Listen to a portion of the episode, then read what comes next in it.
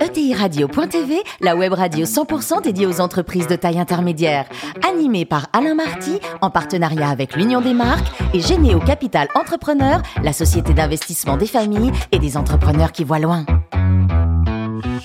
Bonjour à toutes et à tous, bienvenue à bord de ETI Radio. Vous êtes plus de 43 000 dirigeants d'entreprise abonnés à nos podcasts. On vous remercie d'être toujours plus nombreux à nous écouter chaque semaine et vous pouvez réagir sur les réseaux sociaux. À m'écouter pour co-animer cette émission, Fanny Letier, cofondatrice de Généo Capital Entrepreneur. Bonjour Fanny. Bonjour. Aujourd'hui, on a le plaisir d'accueillir Arnaud Nodan, président du directoire de BDO France. Bonjour Arnaud. Bonjour. Alors vous êtes né en 1982, excellente année à Aix-en-Provence, diplômé de Toulouse Business School, également diplômé de gestion de comptabilité de finances quantitatives, sans oublier un billet d'HEC. Alors racontez-nous, vous avez commencé votre carrière au Luxembourg, puis après à New York. Oui, j'ai commencé effectivement en sortant de l'école à Luxembourg, chez, chez un de mes concurrents d'aujourd'hui. J'y suis resté 4 ans.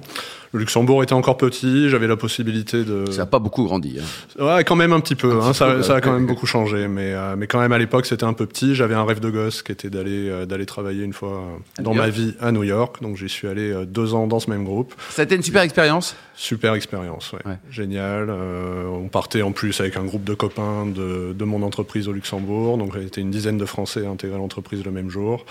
La vie à l'américaine, sur Manhattan, des clients exceptionnels, une, une, très très bonne expérience. Ça a été dur d'en partir.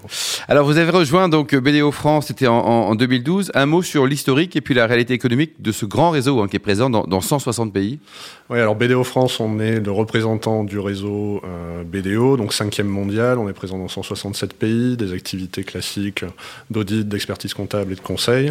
En France, on a une histoire un peu particulière vu qu'on fête cette année euh, nos 15 ans, donc un cabinet qui a connu une croissance très très forte depuis, euh, depuis 2007 et qui a une très forte ambition euh, sur le marché français vu qu'on espère doubler de taille dans les 5 ans. Enfin, on y travaille. Donc c'est un marché stratégique la France pour le, pour le groupe hein. Le marché français, effectivement stratégique pour BDO International. Alors vous êtes notre invité sur ETI Radio. Les ETI à la française, vous avez envie de travailler avec eux? C'est euh, déjà au niveau mondial, BDO est le leader sur les services, euh, donc sur les petites, moyennes entreprises et sur les ETI, donc leader du mid-market. Euh, donc effectivement, on applique et on décline cette stratégie du réseau international sur le marché français. Et puis globalement, voilà, c'est là où on peut décliner notre modèle full service en apportant bah, à la fois de la finance, du juridique, du RH, du conseil strat, de la stratégie de croissance. Donc pour nous, effectivement, c'est le segment de marché naturel. Et alors, on a 5400 ETI en France. Qu'est-ce qu'il faut faire pour que plus de PME deviennent ETI et faire grandir les ETI Il faut, faut quoi? Faut travailler français? Faut tra bah, Je crois que c'est le grand enjeu. Et d'ailleurs, je pense que c'est un des enjeux de la prochaine présidentielle. C'est comment est-ce qu'on arrive à avoir plus d'ETI euh, On se base beaucoup sur le modèle allemand, hein, qu'on a beaucoup plus. Donc là-dessus, en France, il y a beaucoup à faire pour que bah, les entreprises continuent d'innover, notamment les, enfin, quand on regarde les ETI, 25% de l'innovation est des frais en R&D. Donc, pour faire en sorte qu'une PME devienne une ETI, c'est une stratégie de croissance, trouver des leviers des nouveaux marchés, aller s'internationaliser. Les ETI sont des, des, entreprises qui sont à l'international, donc c'est aussi des choses qu'on qu apporte hein, aux dirigeants sur une stratégie de croissance à l'international, une capacité de s'implanter, à trouver des nouveaux marchés, à faire de la croissance externe.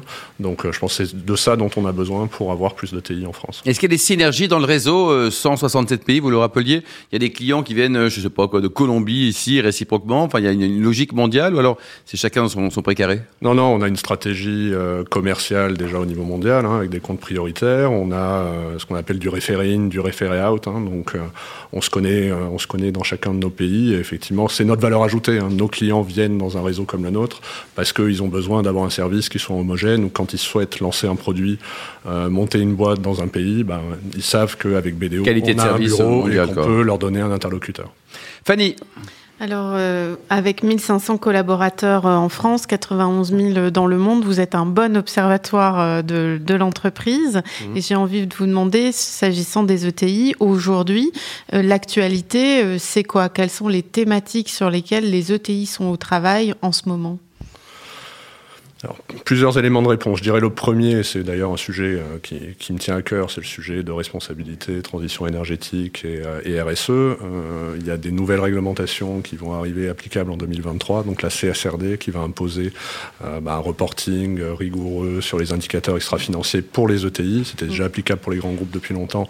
Ça va devenir maintenant une obligation pour les ETI, pour les, pour les PME.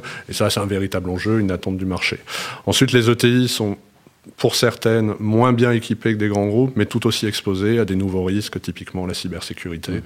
euh, les risques sociaux. Et donc, c'est aussi notre rôle ben, de les accompagner euh, à la fois à se développer, mais aussi à avoir une croissance qui soit, qui soit soutenable, durable et euh, qui les expose moins aux risques. Et alors ce blog, l'entreprise à 360 degrés, c'est ça? C'est du conseil sur toutes ces thématiques qui sont leurs préoccupations du, oui, tout à fait. Tout à fait. On publie, euh, je dirais naturellement, beaucoup de contenu à destination de nos clients sur bah, l'actualité, que ce soit l'activité euh, réglementaire, euh, financière. Donc effectivement, jouer notre rôle de conseil pour les entreprises pour qu'elles puissent bah, se focaliser sur leur core business. Et vous, Arnaud, donc vous avez été nommé euh, PDG, hein, Chief Executive Officer, euh, tout récemment, enfin janvier 2021. Euh, vous dites que vous avez un plan pour pour doubler de taille, donc vous êtes vous aussi une entreprise de, de croissance. quels sont les leviers de croissance que vous voulez activer? La performance commerciale, la croissance externe? comment comment on double de taille quand on est déjà le cinquième réseau? Alors la question est intéressante parce qu'effectivement la, profession se, se, qualifie rarement comme une entreprise. Moi je pense qu'on est avant tout une entreprise mmh. normale et nous aussi une ETI, donc on a les mêmes enjeux euh, d'attractivité, de rétention des talents et de croissance. Donc c'est aussi pour ça qu'on est dans l'écosystème des ETI.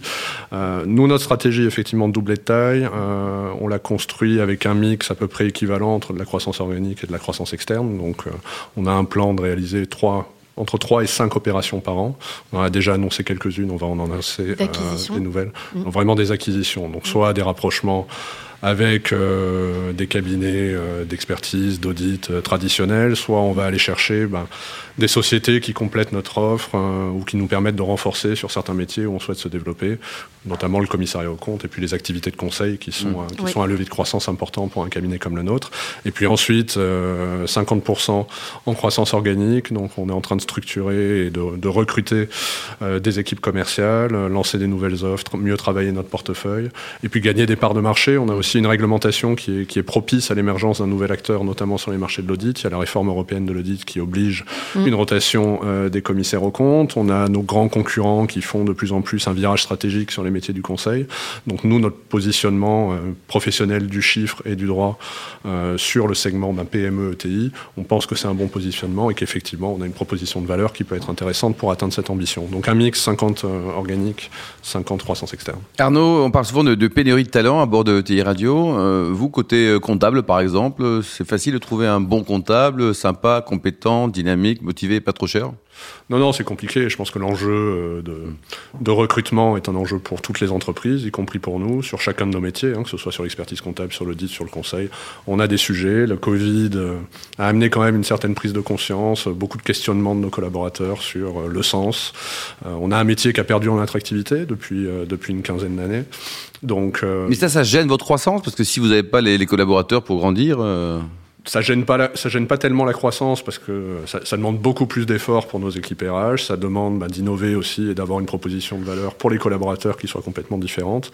Euh, donc nous, on essaie d'apporter des réponses. La première, ça a été bah, d'adopter euh, le statut d'entreprise à mission et de clairement définir, bah, voilà, quel est le sens, pourquoi est-ce qu'on est là, quelle est notre raison d'être quand on travaille dans un cabinet d'audit et d'expertise comptable. On essaie de dépoussiérer un peu une profession. Hein. Je pense que c'est aussi la raison pour laquelle mes associés euh, m'ont confié, m'ont confié la présidence. C'était la volonté de dire bah, l'audit c'est un métier qui est intéressant, c'est un métier qui est passionnant, euh, mais il faut qu'on communique dessus, qu'on explique mieux.